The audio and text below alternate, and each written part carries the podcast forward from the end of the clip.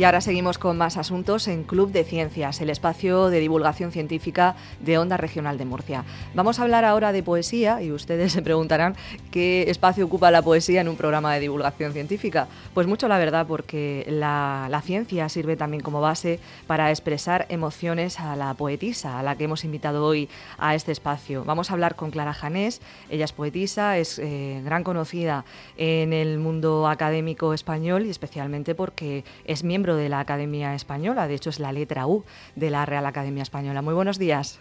Hola, buenos días. Eh, bienvenida a este espacio y muchísimas gracias por, por, habernos dedicado unos minutos para poder hablar de ciencia y, de poesía. La, la, primera cuestión que le queríamos plantear es eh, de qué forma la ciencia o la física puede servir de base para expresar emociones.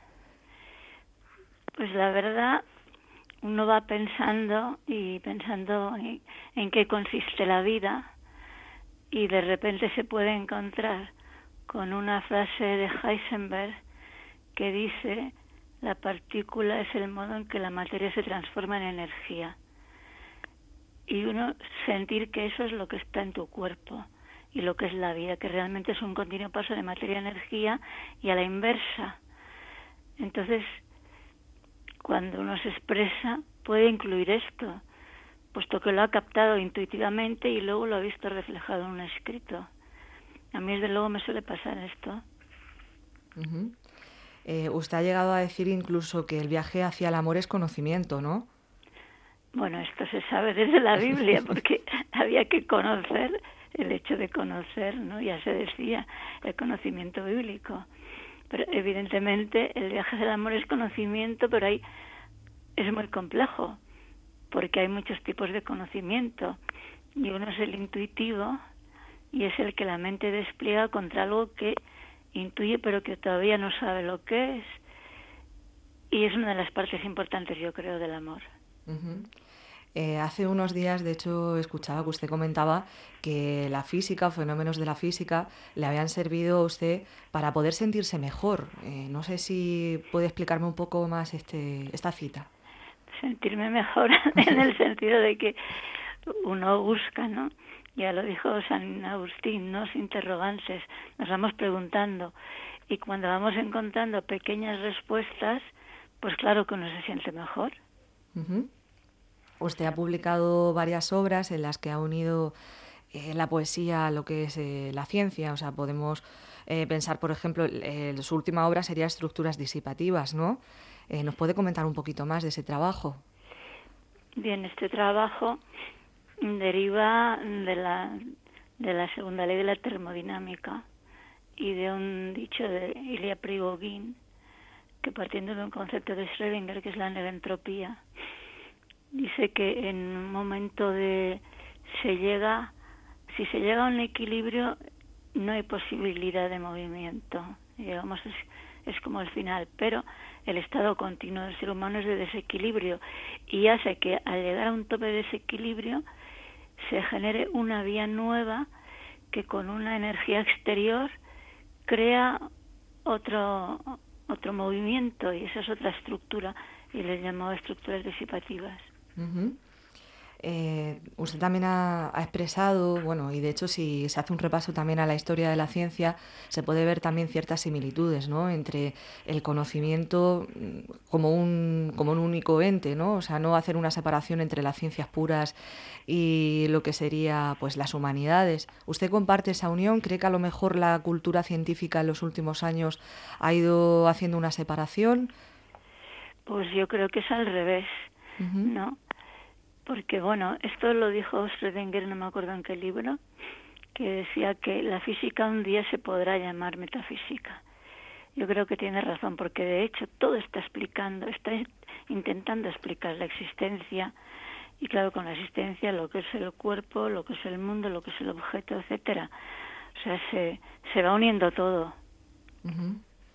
Usted entonces, por tanto, no ve esa, esa frontera entre la filosofía y a lo mejor la rama esta de la física teórica, ¿no? Bien, yo es que todas estas apartados, ¿comprendes? no, no llego a ellos, me, me irritan bastante cuando un profesor de filosofía dice, para decir esto tengo que decir, cuando digo esto significa que digo tal cosa. Yo creo que no, yo creo que hay que intentar eh, que todo el mundo de un modo u otro pueda acceder a lo que el otro dice, sea cual sea el nivel. Eso es lo que a mí me gusta y eso sí existe la posibilidad. Claro que uno, por ejemplo, yo leo muchos libros de, de físicos, llega un momento en que verdaderamente no puedo seguir porque no sé matemáticas. Eso es lo que más me duele no saber matemáticas, por lo tanto no puedo seguir el razonamiento. Sin embargo, sé que capto el concepto. Y bueno, pues esto ya me, me llena de alegría, ¿no? ¿Y de dónde viene su, su afición o por lo menos su, su intención a la hora de trabajar en, en este mundo, no? Bueno, yo creo que muchas cosas están en la infancia. Entonces lo que yo recuerdo es que antes de, mis, de cumplir los tres años, porque mi abuelo se murió un mes antes de que yo cumpliera los tres años, pues mi abuelo me llevaba a la ventana por las noches y me enseñaba las estrellas y me decía los nombres y yo los aprendí. Y, y esto era muy fascinante ya para mí, ¿no? Y siguió siéndolo. Y claro, más o menos uno va desarrollando cosas, pero muchas de las primeras vuelven. Y eso es lo que me ha sucedido a mí y además eh, también poco a poco ha ido introduciendo ese conocimiento en su, en su día a día, ¿no? Supongo que usted también tendrá conversaciones con científicos que le ayuden también a, a dilucidar ¿no? Esos, pues esas dudas que, que se tienen, ¿no? Por supuesto, yo mm, cuando hablo o escribo un artículo y veo que hay alguna duda, pues por suerte tengo dos amigos científicos valencianos se lo mando y enseguida me dicen esto, puedes decirlo, esto no lo digas así. La verdad que muy, muy interesante, ¿no? Esa unión de la, de la poesía y, la ciencia, ¿no? Desde el punto más académico. Pues sí, e, es fascinante, la verdad. También he leído, eh, pues antes de, hacer la entrevista, he estado leyendo eh, cosas que usted ha ido escribiendo, ¿no? Y, y, ha destacado ese interés y yo no sé si sería la palabra adecuada, fascinación por Einstein. Bueno, es que Einstein era una persona, mm, no solo era fascinante, sino que lo cultivaba. Entonces yo lo, encuentro frases en Einstein que, me resultan muy llamativas. no sé si creo que lo dije el otro día, me refería a esto, que desde, bueno, desde los egipcios, que dicen que todo es número, se empieza a pensar en concepto de número todo lo que existe. Para Platón, todo en el universo eran movimientos de unos elementos que se llaman estoiqueia y que en realidad estaban llevando a cabo mm, relaciones matemáticas. Y por eso ponía en la puerta de su escuela que no entre el que no sepa geometría. Esto siguió, vamos, hasta Galileo, por, por no decir eh, los pasos intermedios, ¿no? Que ha habido muchos. Y luego viene Einstein y dice, nada, nada en el mundo nos permite pensar en el número. Entonces, claro, él tiene una explicación y yo, y yo la interpreto así, y es que él no necesita ver lo que hay en el mundo porque está directamente en su cabeza. Entonces, él interpreta de otro modo las cosas. Entonces, él habla mucho del conocimiento intuitivo. Y claro, como a mí esto me va, porque es lo que yo tengo y luego intento dar la explicación, pues evidentemente me parece que es genial, aparte de que tiene a veces, em, por ejemplo, hizo un discurso cuando fue un aniversario de Max Planck que empezaba diciendo, eh, si en el templo de la ciencia entra un ángel, tiene que ser que sea verdad cuanto, cuanto dice. Y entonces uno de estos ángeles es Max Planck, ¿no? Entonces él encuentra elementos poéticos también en lo que hice. Me parece muy interesante a mí esto. Y mencionando usted el tema del conocimiento intuitivo, ¿considera que sería la base de la ciencia, no esa intuición para poder luego progresar? Bueno, pues esto lo dicen muchos, o sea, entre ellos lo dice Einstein, que hay que seguir la intuición y luego explicar, pero otros no. Otros dicen que poco a poco hay que ir analizando y descubriendo. Son, son maneras de, de ser también, yo creo.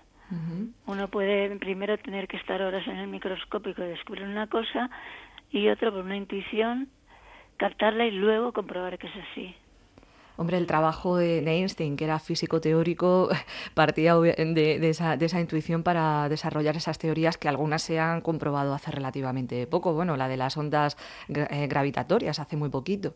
Sí, desde luego. Esto es una cosa que me, me fascina, ver cómo él podía decir cosas y luego pensar que era el mayor disparate que había, no, le decía la mayor metedura de pata de mi vida y luego se descubre que es verdad, ¿no?